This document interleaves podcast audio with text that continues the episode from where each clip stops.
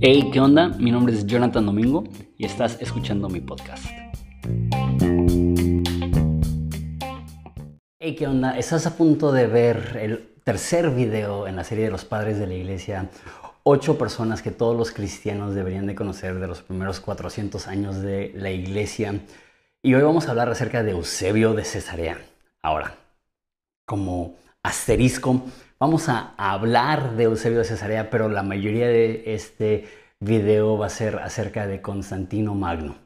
Eh, si no has visto los videos anteriores, no estoy hablando únicamente de las personas, sino que estoy dando un contexto histórico al momento en el cual vivían esas personas, que significa que si ves la serie en secuencia, no solamente vas a saber acerca de esos ocho individuos, sino que vas a tener una historia cronológica del desarrollo del cristianismo en el Imperio Romano y en el mundo. Entonces, eh, si no has visto los primeros dos, el primero es Policarpo de Esmirna, el segundo es Orígenes de Alejandría, te animo a que veas esos primero y después que puedas ver este. En el tercer siglo Roma estaba al borde del colapso después de 50 años de guerras civiles, después de derrotas humillantes en sus fronteras ante las tribus germánicas y los persas, donde por única vez, en dos ocasiones, pero por única vez en toda la historia de Roma, las veces que cayeron emperadores romanos en guerra fue en la crisis del tercer siglo, la moneda estaba devaluada, la economía estaba devastada, el imperio estaba dividido en tres facciones que estaban en pleito constante, ya no había la unidad, la paz romana que, que era tan importante para el desarrollo de Roma. Roma estaba humillada, estaba dividida, estaba económicamente devastada y llegó un hombre que cambió todo, uno de los emperadores romanos más extraordinarios eh, su nombre Diocleciano. Diocleciano empezó lo que se conocen como las reformas dioclecianas. Manejó la forma que se recaudaban impuestos, hizo cambios importantes al ejército, cambió la estructura de gobierno donde en vez de haber un emperador había dos Augustos dos Césares, entonces se compartían la responsabilidad entre cuatro líderes principales. Él fue a la guerra contra los persas y vengó la muerte del emperador romano que murió bajo el cautiverio de los persas. En el imperio romano, el emperador era el que cuidaba el prestigio de los dioses. De hecho, uno de los títulos que tenía el emperador, romano era pontífice máximo. Es el mismo título que años después se le iba a otorgar al papa. Eh, tiene sus raíces en esta idea que el emperador romano estaba encargado de asegurarse que los dioses eran venerados, que los dioses eran honrados. Ya lo hemos hablado en esta serie, pero para los romanos, eh, ellos acreditaban su victoria y su crecimiento y su poder al favor de los dioses. Entonces era imperativo que los dioses estuvieran satisfechos y felices con el desempeño de los emperadores. Y para poder hacer eso, los emperadores tenían como máxima prioridad que el imperio romano honrara a dichos dioses. Eh, después de tanta crisis y de tanta destrucción y de tanta humillación, el hecho que Diocleciano pudo reunificar una vez más el imperio romano, empezar a tener una vez más victorias importantes en las fronteras, él se veía como el encargado de restaurar la eminencia de los dioses romanos. Él veía su vida como una que había sido puesta y colocada por los dioses para restaurar a Roma y al mismo tiempo restaurar a los dioses a el prestigio que habían tenido. En la antigüedad, las decisiones militares eran guiadas por adivinanzas, por más bien divinaciones. La forma que se hacían esas divinaciones era a través de sacrificios. Entonces, sabes, si sabes algo de historia antigua, sabes esto, pero si no te, digo cómo era. Tomaban un animal, lo abrían y veían la condición de las entrañas de los animales y los sacerdotes interpretaban las entrañas de los animales para saber si era favorable o no. Entonces normalmente se hacían preguntas de sí o no. Debemos de, ir a atacar al, ejército que está ahí enfrente. Abren al animal y dicen, eh, la suerte dice que no. Entonces, literal, con el ejército eh, enemigo presente, no iban a la guerra, obedecían estos sacrificios. Es algo muy raro e interesante de la guerra antigua. Entonces, después de que Diocleciano eh, derrotó a los persas. Él estaba haciendo estos sacrificios y los sacerdotes paganos estaban intentando interpretar las entrañas de los animales que estaban eh, sacrificando y no podían obtener una respuesta. Alguien que estaba ahí, un miembro de la corte de Diocleciano, dijo que vio a personas haciendo la señal de la cruz. Habían cristianos que se estaban persignando y los sacerdotes atribuían su inhabilidad de interpretar las entrañas del animal como la consecuencia de esta superstición o este poder cristiano. Esto enfureció a Diocleciano y él empezó la persecución más despiadada y más intensa de los cristianos. Originalmente, y también lo he mencionado en esa serie, la persecución era únicamente en algunas ciudades no era algo que se desataba al mismo tiempo en todo el imperio, sino en lugares donde había problemas se enfocaban ahí. Y después, quizá unos 100 años antes de Diocleciano, sí habían persecuciones en todo el imperio romano. Pero normalmente esas persecuciones eran únicamente en contra de los obispos de la iglesia. Después, eh, no solamente eran los obispos de la iglesia, sino también los obispos y líderes. Después se fueron en contra de las iglesias en sí, eh, destruyendo algunas iglesias. Pero cuando Diocleciano empezó su persecución, fue una obra de exterminación. Él quería matar a todos los cristianos. Él quería destruir todas las iglesias. Estaba obsesionado con la idea de exterminar a los cristianos para poder restablecer la importancia de los dioses romanos. En este momento, el porcentaje de cristianos en el imperio romano era del 10%. Para que tengamos una comparativa, para que tengas una idea, en México hoy en día más o menos hay un 10% de cristianos evangélicos. ¿Qué significa eso? Que sería similar a que si en México se intentara destruir a todos los cristianos evangélicos, destruir cada iglesia evangélica, matar a cada pastor evangélico. Imagínate a cuántos cristianos conoces. Imagínate cuántos cristianos protestantes viven en México. ¿Cómo te sentirías tú si a tu alrededor hubieran matanzas diarias donde están exhibiendo públicamente a los cristianos y los están torturando públicamente? Al principio de las persecuciones, los romanos odiaban a los cristianos porque los veían con sospecha, porque los veían como personas extrañas que negaban a sus dioses. Pero para la eh, persecución de Diocleciano fue algo tan brutal que aún los no cristianos escondían a los cristianos. Aún las personas que estaban encargados de llevar a cabo esta persecución no lo querían hacer y tenían que ser forzados a llevar a cabo eh, eh, esas persecuciones tan intensas. A tal grado que la opinión pública cambió acerca de los cristianos. De querer matar a los cristianos a ya no querer ver tanta sangre inocente derramada por cuestiones religiosas. Esto ayudaría demasiado en un futuro no muy lejano a los emperadores cristianos, ese cambio de opinión pública la crueldad y la violencia de Diocleciano abrió paso para que el pueblo romano estuviera dispuesto a aceptar al cristianismo como una religión que, que, ameritaba validación eh, del imperio romano. Hasta ese momento el cristianismo no solamente no era aceptado, era ilegal ser cristiano. Las cosas estaban a punto de cambiar. En la ciudad de Cesarea, Orígenes, de quien hablamos el video pasado, empezó la biblioteca más grande e importante cristiana de todo el mundo. Orígenes tenía un discípulo llamado Pánfilo. Pánfilo tuvo su propio discípulo y ese discípulo se llamaba Eusebio, de quien vamos a enfocarnos en este video. Durante las persecuciones dioclecianas, Pánfilo fue asesinado y Eusebio fue quien le sucedió como erudito principal de la ciudad de Cesarea. Eusebio es conocido como el padre de la historia de la iglesia. ¿Por qué?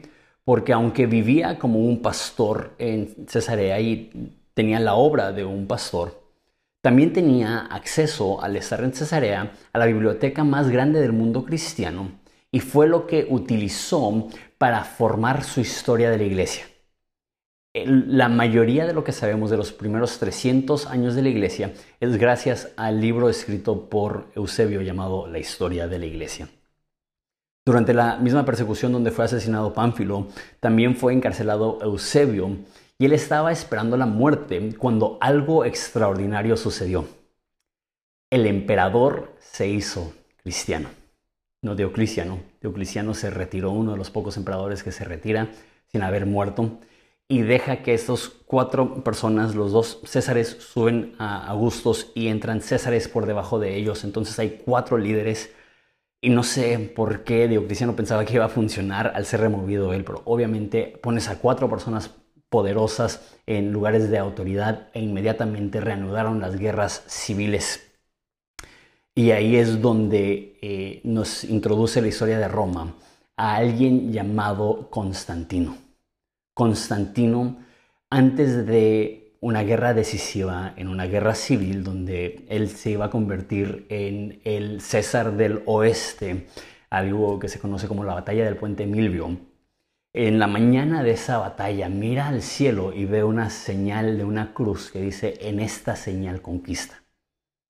Entonces él fue con sus soldados y les dijo a los soldados que pusieran una cruz en sus, eh, en sus escudos y tuvieron una gran victoria una vez más, donde él se convirtió en el emperador del oeste y al poco tiempo se convirtió en el único emperador de todo el imperio romano, Constantino Magno. Ahora, esa historia es famosa, los detalles no son claros porque diferentes personas dicen diferentes cosas, pero lo que sí es claro es que el cristianismo pasó de estar en su persecución más terrible de su historia a tener a un emperador cristiano de un día para otro. E-, es difícil asimilar la magnitud del cambio que hubo. Hay muchísimos que dudan de la honestidad, de la sinceridad de Constantino al convertirse al cristianismo.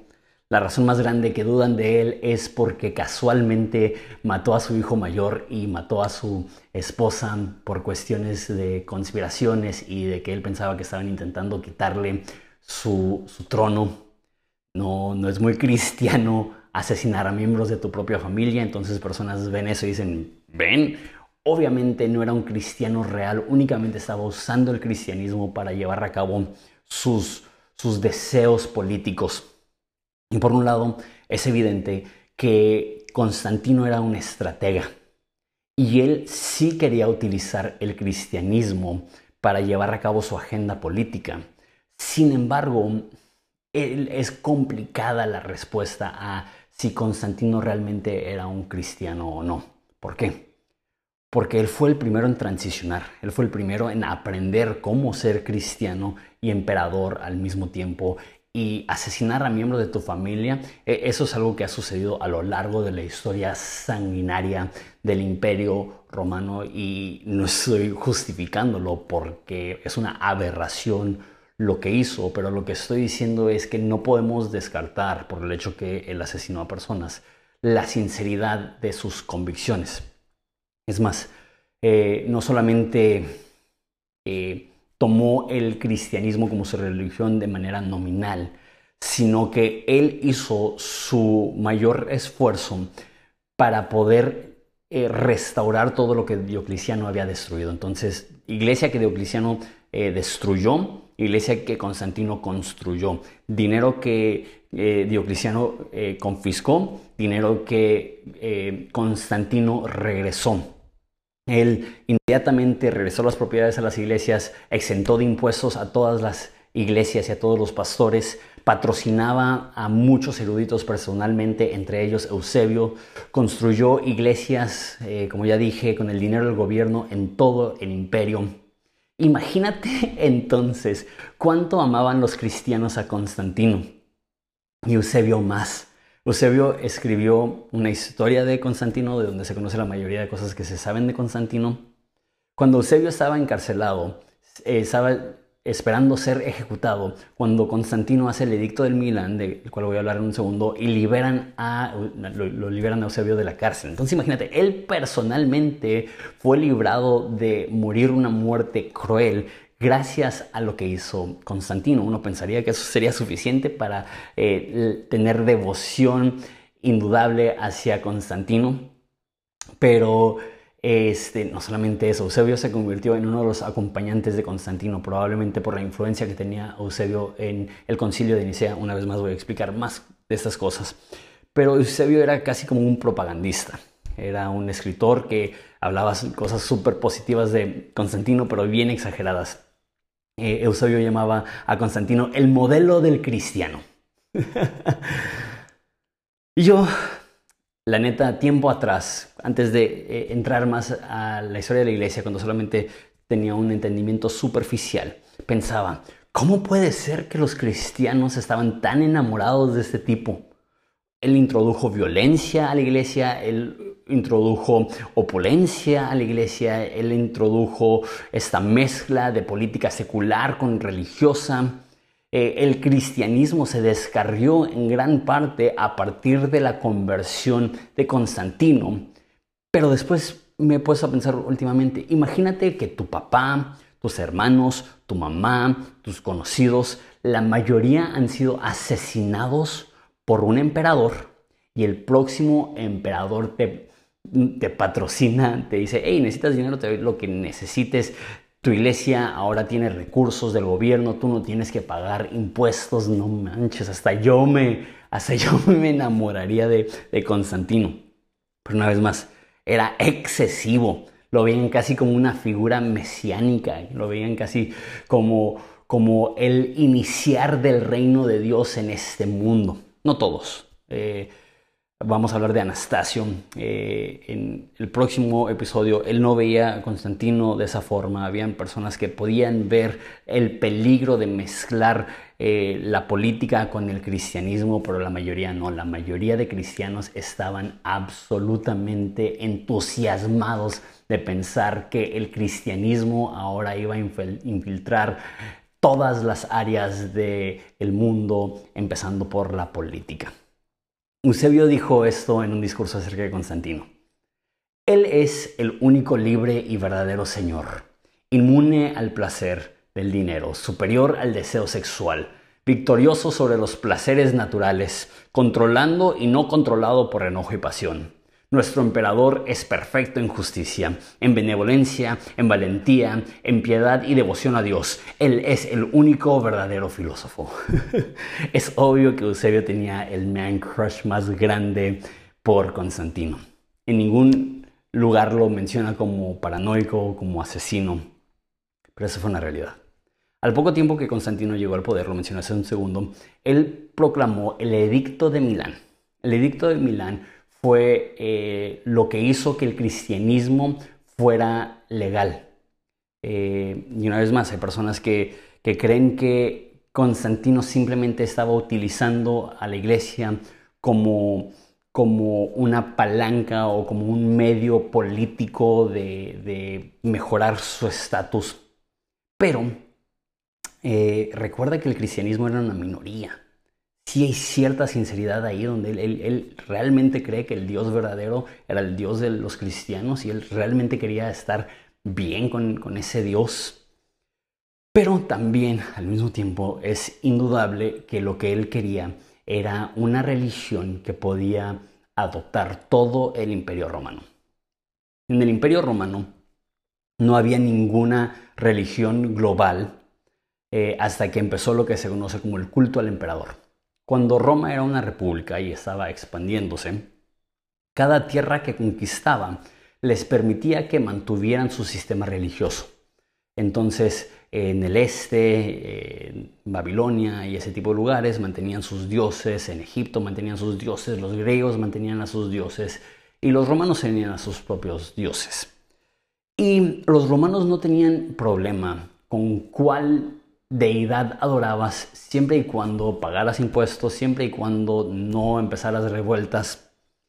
Sin embargo, cuando Roma cambia de ser una república a un imperio, empiezan al poco tiempo a pedir que todos los ciudadanos romanos rindan culto al emperador. Eso es lo que se llama como el culto al emperador.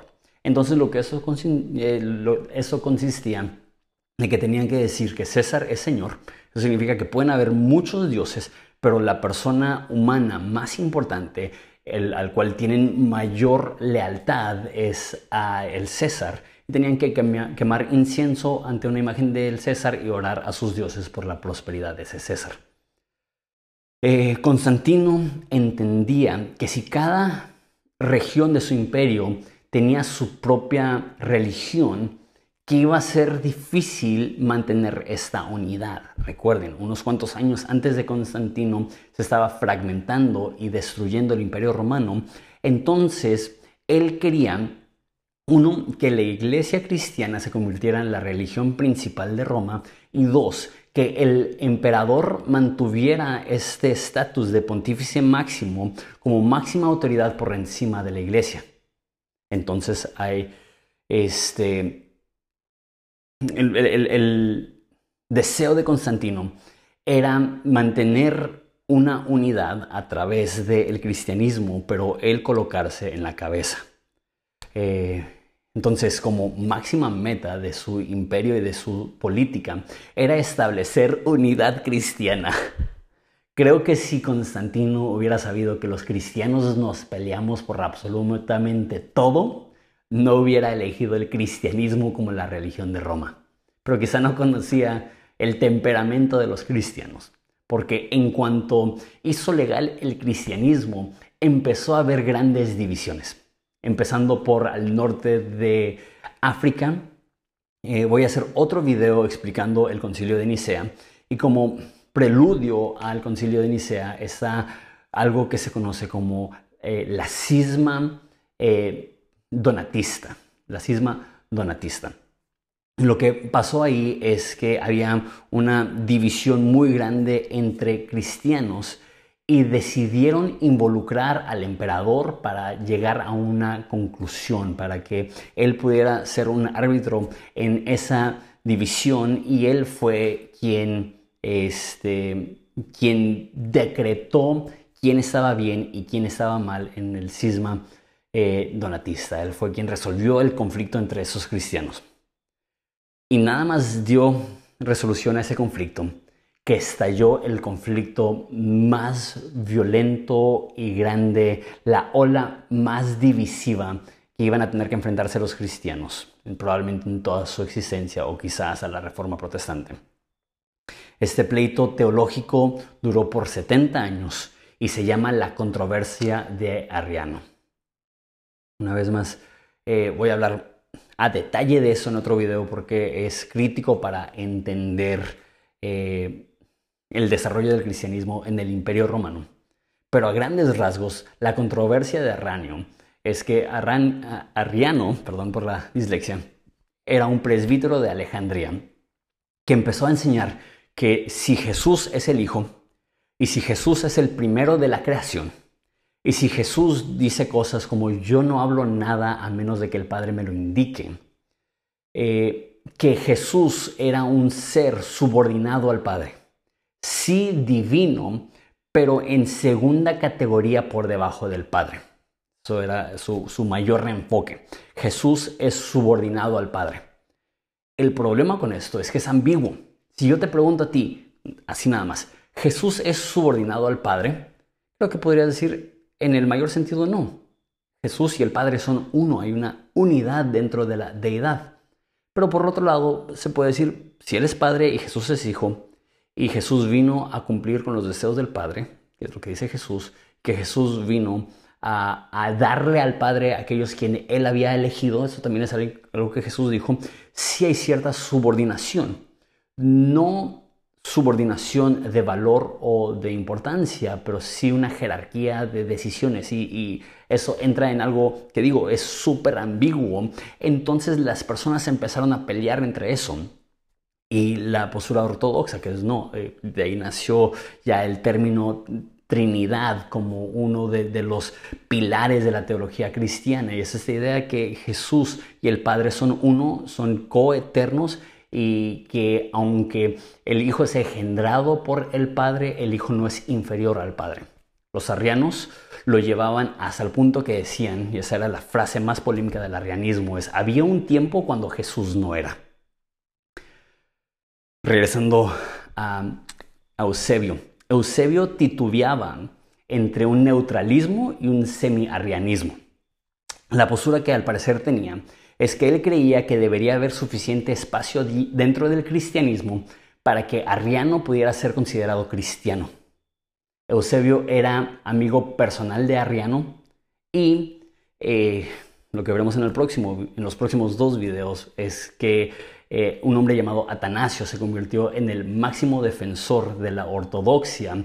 E Eusebio, Eusebio fue parte de las personas que le están diciendo a Constantino que eh, Atanasio era una persona peligrosa y tenía que ser removido de su lugar como obispo de la iglesia en Alejandría.